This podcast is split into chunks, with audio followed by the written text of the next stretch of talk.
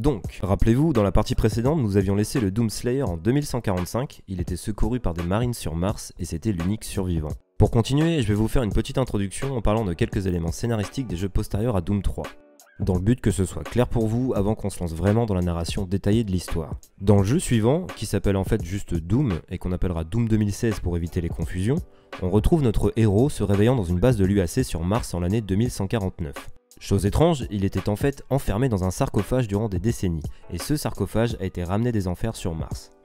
C'est ici qu'on peut avoir un problème si on veut incorporer cette histoire dans la chronologie de Doom, et c'est là qu'on rentre dans les spéculations, car rien d'officiel n'est pour l'instant sorti sur cette chronologie. Peut-être parce que, après tout, d'après certains joueurs et développeurs, le scénario, bah on s'en fout, et nous on veut juste faire. J'entends bien que Doom est un jeu joué avant tout pour son gameplay, et où on fait. Mais clairement, avec la sortie de Doom 2016 et Doom Eternal, dernier titre canon en date de la licence, les jeux apportent un lore et un scénario travaillé. Alors, est-ce une volonté des développeurs car finalement une histoire pourquoi pas? Est-ce une volonté de l'éditeur pour pouvoir rameuter encore plus de joueurs et faire plus d'argent? Est-ce une volonté des joueurs car... Bah ça va bien 5 minutes. Eh bien, on s'en fout un peu. L'histoire est là et c'est tout ce qui compte. Pour beaucoup, le jeu s'appelle juste Doom car c'est un reboot. Pour moi, le fait d'avoir appelé le jeu Doom et non Doom 4 n'est pas le signe que c'est un reboot pur au sens propre du terme. Je pense qu'il a été nommé ainsi pour ne pas effrayer les profanes et potentiels nouveaux joueurs du jeu n'ayant jamais touché à un Doom. Ça serait donc un argument marketing. Je rappelle que Doom 2016 est sorti 12 ans après Doom 3. Et clairement, on peut jouer à Doom 2016 sans avoir touché à un autre Doom. Le fait qu'il s'appelle juste Doom est aussi là pour montrer une cassure dans le gameplay avec les précédents titres. Gameplay qui est bien différent de Doom 3 et qui s'inspire un peu des deux premiers opus. Vous allez me dire que c'est bien joli tout ça, mais alors l'histoire de ce Doom, on la met où dans la chronologie? Je vais vous le dire, mais je le rappelle, c'est de la spéculation. Rappelez-vous dans Doom 3 que nous avions établi être dans l'univers 2, le Doomguy arrive sur une base martienne de l'UAC où les scientifiques découvrent pour la première fois les forces de l'enfer et le portail interdimensionnel. Ils découvrent aussi qu'une civilisation antique sur Mars a laissé une gravure où on y voit le Doomguy affrontant les démons. Des milliers d'années avant les événements de Doom 3. Mais comment est-ce possible?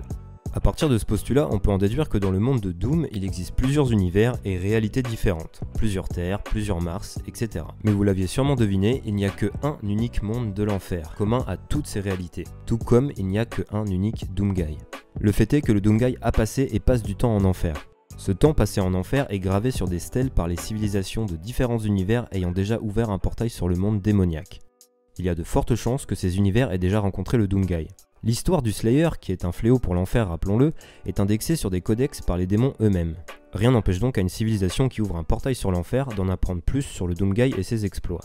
L'enfer a sa propre temporalité. Ainsi, quand un portail est ouvert vers un autre monde, cet autre monde peut très bien être un univers se déroulant dans un futur lointain ou une époque antique. Quand l'enfer ouvre un portail, c'est un portail interdimensionnel mais surtout un portail intertemporel. Donc là vous vous dites, bah dans ce cas-là on peut interchanger la chronologie comme on veut et ta chronique c'est de la merde. Eh bien non, ou alors si c'est de la merde, c'est une merde bien structurée. Car le seul lien garantissant une continuité logique hormis le monde de l'enfer, c'est le Doomguy lui-même, vu qu'il est unique. Dans Doom 1, l'enfer ne connaissait pas encore le Doomguy et vice versa, donc en premier dans la chronologie. Dans Doom 2, il est dit dans le jeu que le Doomguy arrive sur Terre suite aux événements de Doom 1, en deuxième place donc. Dans Doom 64, il est expliqué que le Slayer revient sur Terre suite aux événements de Doom 2. Je le mets en troisième position. Dans Doom 3, il n'est rien expliqué, mais on sait qu'à la fin de Doom 64, on laisse le Doomguy en enfer pendant un long moment. Et que dans Doom 3, on aperçoit cette fameuse tablette antique où on voit le Doom Slayer avec le cube des âmes à la main. Preuve que le Doomguy a passé un long moment en enfer et s'est familiarisé avec l'artefact. D'ailleurs, le Doomguy n'est pas plus étonné que ça de voir le cube des âmes, comme s'il le connaissait déjà. Pour moi, c'est clair, cette tablette prouve bien que Doom 3 se passe bien après Doom 64. En quatrième place donc. On arrive à Doom 2016, où le Marine, après un long moment enfermé dans un sarcophage en enfer, est réveillé sur Mars en 2149 dans cette réalité-là. Car oui, c'est bien une autre réalité. Et là vous vous dites, bah rien n'empêche de mettre Doom 2016 après Doom 64 alors. On peut imaginer qu'il a été enfermé pendant son séjour en enfer, réveillé dans Doom 2016 et que Doom 3 se passe après les événements de cette réalité. Eh bien non Jamy, ça aurait pu coller mais il y a quelque chose qui me chiffonne. Déjà, dans Doom 2016 et sa suite Doom Eternal, on incarne un Doom Slayer beaucoup plus aguerri que dans les autres jeux beaucoup plus fort, voire surhumain, et avec la capacité de se nourrir de l'âme des démons qu'il tue. Or, dans Doom 3, il est juste un humain normal. Normal entre guillemets, hein. il éclate des démons en enfer, ça reste quand même badass, mais c'est pas aussi puissant que dans les nouveaux opus. Il acquiert cette puissance après les événements de Doom 3. Bien sûr, les développeurs n'avaient pas prévu de sortir Doom 2016 lors de la conception de Doom 3, mais dans ce cas-là, pourquoi affirmer récemment que le Doom Guy est le même dans tous les jeux? De plus, dans les nouveaux opus, il a une nouvelle armure, l'armure Praetor, qui diffère de l'armure de Doom 1, 2 et 64, qui ont une armure commune, qu'on aperçoit d'ailleurs sur la tablette antique de Doom 3. L'armure du Doom Guy dans Doom 3 est encore différente.